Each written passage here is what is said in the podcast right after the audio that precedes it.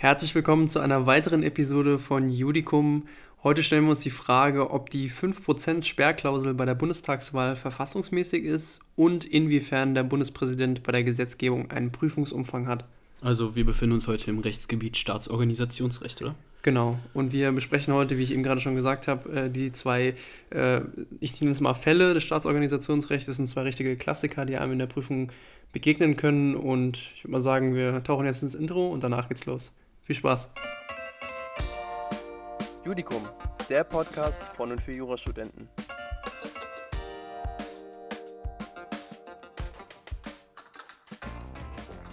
Heute haben wir ähnlich wie bei unserer Arbeitsrechtsepisode damals zwei kleinere Fälle, äh, beziehungsweise eigentlich nur ein Fall und als zweites eine Besprechung. Das habe ich mir so ein bisschen vorbereitet, weil das sich ganz gut ergeben hat. Ich möchte mit der Frage anfangen, ob die 5% Sperrklausel bei der Bundestagswahl verfassungsmäßig ist und das besprechen wir anhand der anhand eines Beschlusses des Bundesverfassungsgerichts äh, aus dem Jahre 2017.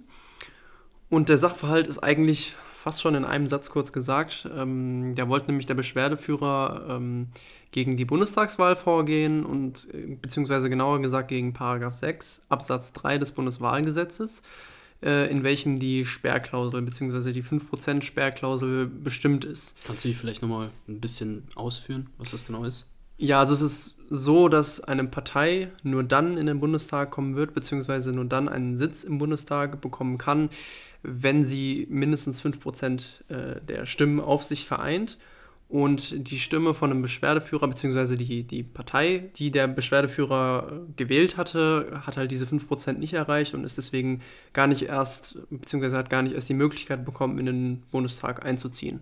Und deswegen findet er den Paragraphen 6 Absatz 3 Bundeswahlgesetz verfassungswidrig.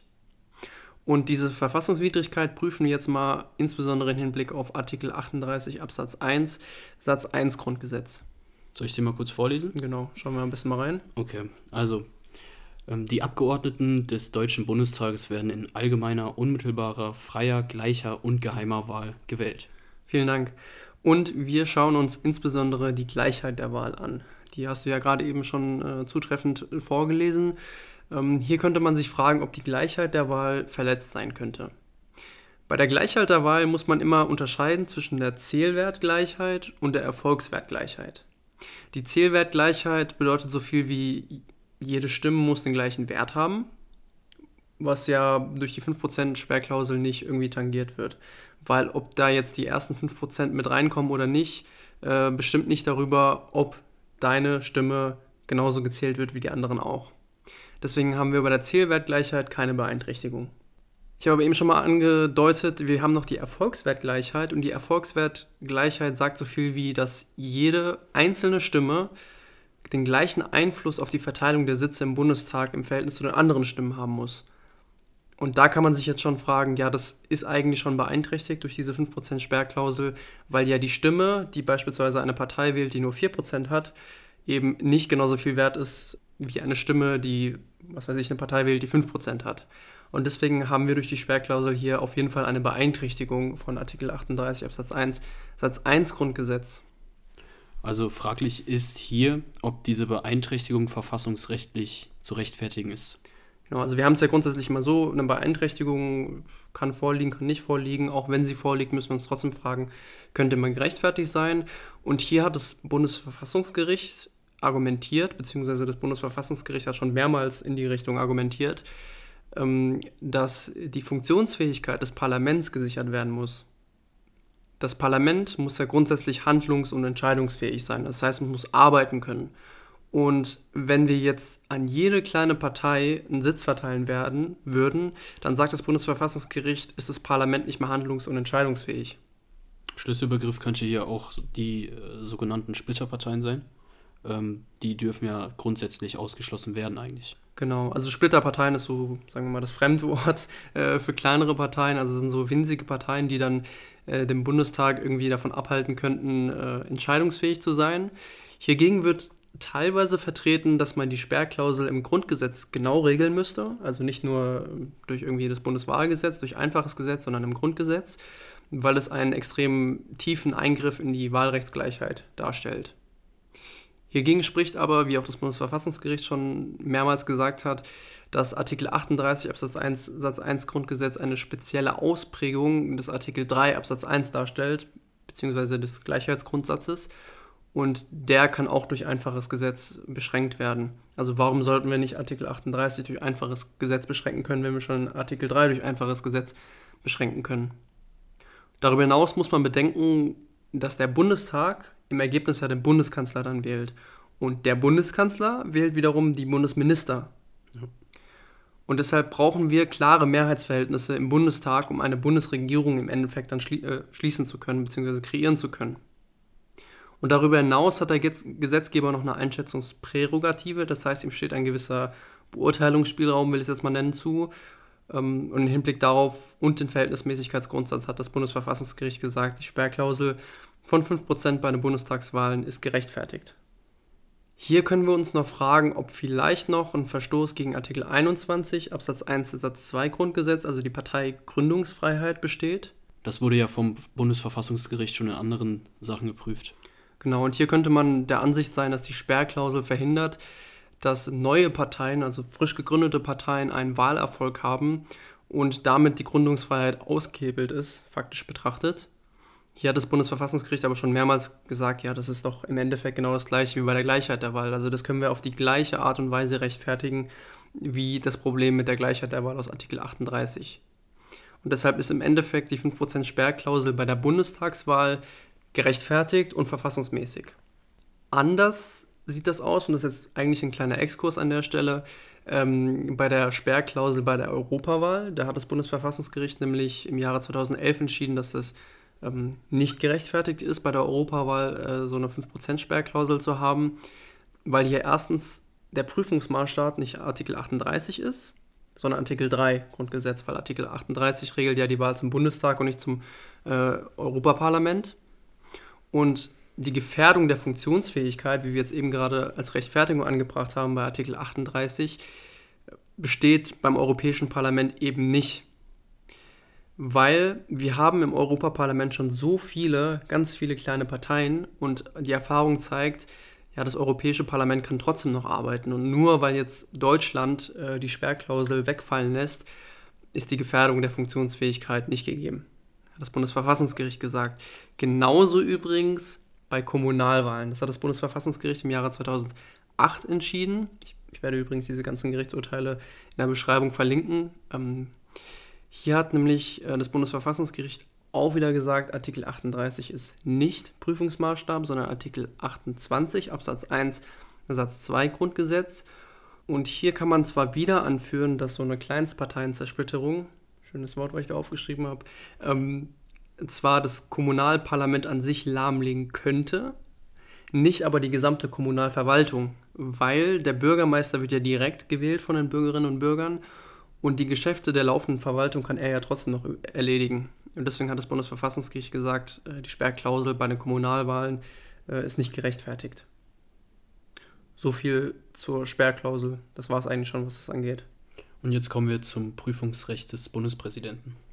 Genau, da habe ich kein Urteil tatsächlich äh, rausgesucht, sondern mich ein wenig an einem Lehrbuch langgehangelt, was glaube ich jeder kennt. Das ist nämlich der Degenhardt, ähm, Staatsrecht 1, Staatsorganisationsrecht. Äh, die neueste Auflage ist die 36. aus diesem Jahr. Da kann man äh, in Paragraph 10 nach der Rechtsstellung des Bundespräsidenten äh, so ein bisschen was zur, zum Prüfungsrecht herausfinden. Am Ende dieser Episode will ich übrigens noch einen kleinen Klausurentipp geben, also eine eine abgedruckte Klausur, die man ganz gut zur Übung nutzen kann. Also lohnt es sich, ähm, bis, zur, bis zum Ende der Folge zuzuhören. Und, genau. Ähm, die Frage des Prüfungsrechts des Bundespräsidenten kann einem ja auch schon mal ganz gerne in der Klausur begegnen, in welcher die Verfassungsmäßigkeit eines Gesetzes geprüft werden muss. Genau. Und weil du es gerade angesprochen hast, können wir hier eigentlich noch einen ganz kurzen Exkurs geben, was man bei so einer Klausur noch andenken kann. Stellt euch mal vor, wir haben die Situation, dass man die Verfassungsmäßigkeit eines Gesetzes überprüfen muss. Hier muss man natürlich als erstes die formelle Verfassungsmäßigkeit prüfen und das kann man mit den Artikeln 70 fortfolgenden Grundgesetz, äh, jedenfalls solange keine Ausnahme besteht. Eine Ausnahme wäre zum Beispiel im Finanzwesen, da muss man mal in die Artikel 104 fortfolgende Grundgesetz angucken. Ich glaube, das ist der Artikel 105, 106, bin ich mir aber gerade gar nicht sicher. Ähm, in der materiellen Verfassungsmäßigkeit hingegen muss man eigentlich nur an das Problem der Rückwirkung denken, vor allem bei Gesetzen, ähm, oder auch einen Verstoß gegen das freie Mandat äh, prüfen bzw. andenken. Kannst du das mit der Rück, äh, Rückwirkung nochmal kurz ausführen? Weil ich weiß jetzt nicht genau, ob unsere Zuhörer schon ähm, wissen, was das ist. Und ich äh, weiß jetzt gerade auch nicht mehr so ganz genau, wie man das aufteilt. Ich glaube, da gab es einmal ein echtes und einmal ein unechtes Rückwirkungsverbot. Ja, genau. Also ich möchte da auch nicht jetzt zu tief ins Detail gehen. Können wir gerne auch nochmal eine andere Folge drüber machen, weil wir haben noch ein bisschen was vor uns. Aber du hast schon richtig gesagt, ähm, es gibt eine unechte und eine echte Rückwirkung. Das äh, ergibt sich aus dem Rechtsstaatsprinzip, meine ich. Und eine echte Rückwirkung liegt dann vor, wenn der Gesetzgeber rückwirkend, wie das Wort schon sagt, in einen bereits abgeschlossenen Sachverhalt eingreift. Und eine unechte Rückwirkung liegt vor, wenn der Gesetzgeber in einen noch nicht abgeschlossenen Sachverhalt eingreift. Also einen, der noch andauert. Genau. Ähm, was jetzt die Rechtsfolgen davon angeht, die sind ein bisschen, ein bisschen verworren, ein bisschen verstrickt, das will ich jetzt an der Stelle nicht ansprechen, aber ich glaube, da findet der Degen halt auch ein paar Wörter für. Also wollen wir jetzt aber mal weitermachen. Wir wollten ja noch zum Prüfungsrecht hier kommen. Genau. Ähm, wo müssen wir hier jetzt zuerst differenzieren? Ja, beim Prüfungsrecht kann man zwischen der formellen, beziehungsweise zwischen dem formellen und dem materiellen Prüfungsrecht äh, differenzieren, beziehungsweise man könnte auch noch andenken, ob er vielleicht ein Prüfungsrecht bezogen auf das Europarecht hat. Das spreche ich dann ganz am Ende kurz an. Beim formellen Prüfungsrecht ist es so, dass es allgemein anerkannt ist. Es gibt ein paar kleinere Stimmen in der Literatur, die auch sagen, er hat kein formelles Prüfungsrecht, der Bundespräsident. Ähm, aber da wird ganz klar gesagt, das ist ja gerade der Sinn und Zweck von Artikel 82 Absatz 1 Satz 1 Grundgesetz, den du, glaube ich, hast du den gerade vor dir liegen, den kannst du vielleicht ja. mal ganz kurz vor, vorlesen, damit die Leute auch wissen, über was wir sprechen.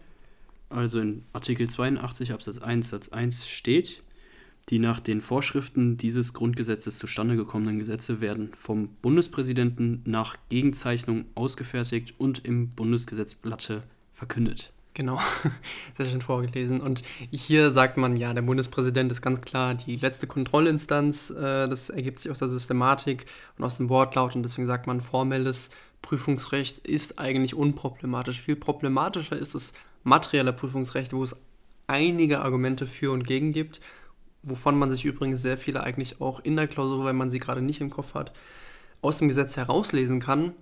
Wir wollen mal anfangen, ganz klassisch mit dem Wortlaut. Der Wortlaut spricht vom gesamten Grundgesetz.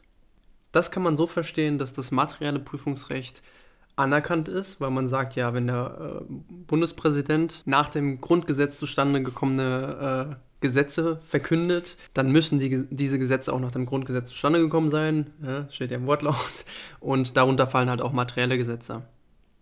Dagegen könnte aber sprechen, dass der Wortlaut von, also in Anführungsstrichen, nach diesem Grundgesetz zustande gekommen spricht. Also daraus kann man schließen, dass nur die Verfahrensvorschriften vielleicht gemeint sind. Genau, also vor allem die Wörter zustande gekommen äh, sprechen eher dafür, dass eigentlich nur die Verfahrensvorschriften gemeint sind. Deswegen Wortlaut ist ein bisschen schwierig, da kann man für beides argumentieren, deswegen wollen wir den Wortlaut weiter mal zur Seite legen. Der kann man, aus dem kann man nicht so viel schließen. Aus der Systematik könnte man allerdings schließen, weil Artikel 82 am Ende des siebten Abschnitts steht, der die formelle Gesetzgebung regelt, muss der Bundespräsident ein formelles Prüfungsrecht haben, beziehungsweise nur ein formelles Prüfungsrecht und eben kein materielles Prüfungsrecht. Dagegen könnte sprechen, dass der in Artikel 56 Grundgesetz normierte Amtseid für ein materielles Prüfungsrecht stehen könnte. Den lese ich dann doch auch eben schnell vor. Genau, das eignet sich ganz gut, dass du hier gerade vorliest alles. Ja. Ich meine, dafür liest du das nächste Mal vor. Warte, welchen? 56. Ja. Ich schwöre, dass ich meine Kraft dem Wohle des deutschen Volkes widmen, seinen Nutzen mehren, Schaden von ihm wenden, das Grundgesetz und die Gesetze des Bundes wahren und verteidigen, meine Pflichten gewissenhaft erfüllen und Gerechtigkeit gegen jedermann üben werde, so wahr mir Gott helfe. Danke. Ich hoffe, der Bundespräsident wird es aber ein bisschen eloquenter vortragen und ein bisschen mehr Kraft hinter der Stimme haben. äh, hier könnte man überlegen, dass da vom Wortlaut ja steht ja drin, Grundgesetz wahren. Und wenn da drin steht, dass er das Grundgesetz wahrt, dann muss er doch auch das materielle Grundgesetz wahren. Das heißt auch die gesamte ähm, Gesetzordnung und somit auch das einfache Gesetz. Das spricht also für ein materielles Prüfungsrecht. Dieser Amtseid hingegen wird heute so verstanden, dass er das Grundgesetz im Rahmen seiner Handlungskompetenz wahrt. Das denkt man sich quasi so ein bisschen da rein. Und im Rahmen seiner Handlungskompetenz sagt so viel wie, nö, kein materielles Prüfungsrecht. Also dieses Amtseid-Argument äh, ist sowieso ein bisschen schwierig, weil ich weiß nicht, ob man aus dem Amtseid eine Kompetenz rauslesen kann und sollte. Und deswegen äh, hat das Bundesverfassungsgericht mal gesagt, hm, naja, im Rahmen seiner Handlungskompetenz, so verstehen wir das darunter. Deshalb gehen wir mal weiter in den Argumenten. Wir haben bisher noch nicht wirklich was gefunden, was ganz klar für das eine spricht. Und deswegen kommen wir jetzt mal zur Gewaltenteilung. Würden wir annehmen, dass der Bundespräsident ein materielles Prüfungsrecht hat, dann könnte man annehmen, dass er unzulässigerweise in den Aufgabenbereich der Legislative eingreift, weil er gehört ja gerade nicht zur Legislative, sondern zur Exekutive. Hiergegen spricht aber, dass doch bereits aus Artikel 82 Grundgesetz äh, folgt, dass er mit in die Gesetzgebung einge mit eingeschlossen ist. Also in Artikel 82 ist er mit drin normiert, warum soll es dann unzulässig sein? Gewaltenteilung ist hier aber das richtige Stichwort zum Streitentscheid. Genau, hier gibt es nämlich ein Argument, was dann im Endeffekt das ganze Ding ein bisschen kippt. Man sagt nämlich, der Bundespräsident ist ja ganz klar an die verfassungsmäßige Ordnung gebunden und muss deswegen logischerweise auch grundsätzlich eingreifen, wenn er verfassungsrechtliche Bedenken hat. Er muss aber auch die Einschätzung des Gesetzgebers beachten. Wenn der Gesetzesentwurf schon beim Bundespräsident liegt, dann muss man ja annehmen, dass der Bundestag, der Bundesrat und die Bundesregierung schon mal so ein bisschen drüber gelurkt haben und dass sie zur Einschätzung gekommen sind, dass dieses Gesetz bzw. dieser Gesetzesentwurf gerade nicht verfassungswidrig ist. Und hier sagt man dann, ja, der Bundespräsident muss da dieser Einschätzungsprärogative, von der ich vorhin schon mal gesprochen habe, des Gesetzgebers eigentlich folgen. Das heißt, eigentlich hat er kein materielles Prüfungsrecht. Man sagt aber trotzdem, wenn es evident rechtswidrig ist, also wenn es offensichtlich rechtswidrig ist, dann kann man vom Bundespräsidenten nicht erwarten, dass er sehenden Auges ein rechtswidriges Gesetz verkündet. Das ist übrigens eine Formulierung, die kann man auch in der Klausur mal ganz gut verwenden. Sehendes Au sehenden Auges. Das mögen die Prüfer immer. Das heißt, man sagt dann im Endeffekt, der Bundespräsident hat ein formelles äh, Prüfungsrecht, er hat kein materielles Prüfungsrecht, aber er hat ein materielles Prüfungsrecht, wenn evident offensichtlich quasi ist, dass ähm, das Gesetz verfassungswidrig ist und es läuft in der Klausur dann meistens darauf hinaus, dass man trotzdem die Verfassungswidrigkeit vom Gesetz prüfen muss, weil evident bedeutet, wir prüfen mal und wenn es rechtswidrig ist nach unserer Prüfung, dann ist es auch evident rechtswidrig. Jetzt habe ich vorhin versprochen, dass ich nochmal ganz kurz aufs Europarecht eingehe. Ähm, hier kann man anmerken, dass das Unionsrecht ja grundsätzlich vorrangig vor dem nationalen Recht ist. Und daraus schließen manche, dass der Bundespräsident auch ein Prüfungsrecht bezüglich des Europarechts hat. Ein Verstoß gegen das Europarecht führt aber nicht dazu, dass ein Gesetz gleich nichtig ist.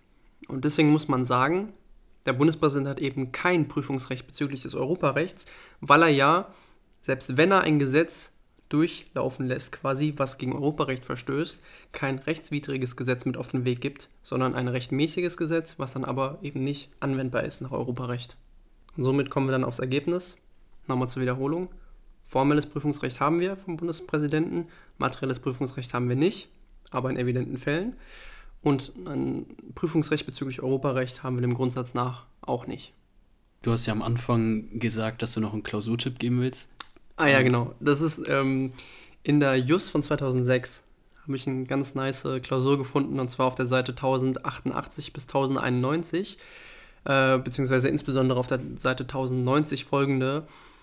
Da geht es um ein Organstreitverfahren und um das Prüfungsrecht des Bundespräsidenten. Ich glaube, wenn man das ganze Thema noch mal ein bisschen wiederholen will, dann sollte man sich die Klausur mal angucken und lösen. Das ist eigentlich eine Klausur, die ist recht dankbar, also die ist nicht zu schwer, ist aber auch nicht zu einfach da kann man das Thema nochmal super mit wiederholen. Also, wir, verlinken, wir verlinken das auch einfach. Ich schreibe das oder? in die Beschreibung, genau.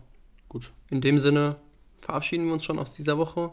Das war mal ein bisschen Staatsorganisationsrecht. Das hatten sich ein paar unserer Zuhörerinnen und Zuhörer gewünscht. Ich kann dazu gerne nochmal, oder du Noah gerne auch, nochmal eine zweite Folge machen. Es gibt nämlich noch ein paar andere Themen im Staatsorganisationsrecht, die man super ansprechen kann. Und wenn ihr in Zukunft auch noch irgendwelche Wünsche habt bezüglich, bezüglich irgendwelcher Themen, gerne immer auf Instagram uns schreiben. Wir versuchen das Ganze dann umzusetzen. In dem Sinne hören wir uns in der kommenden Woche wieder.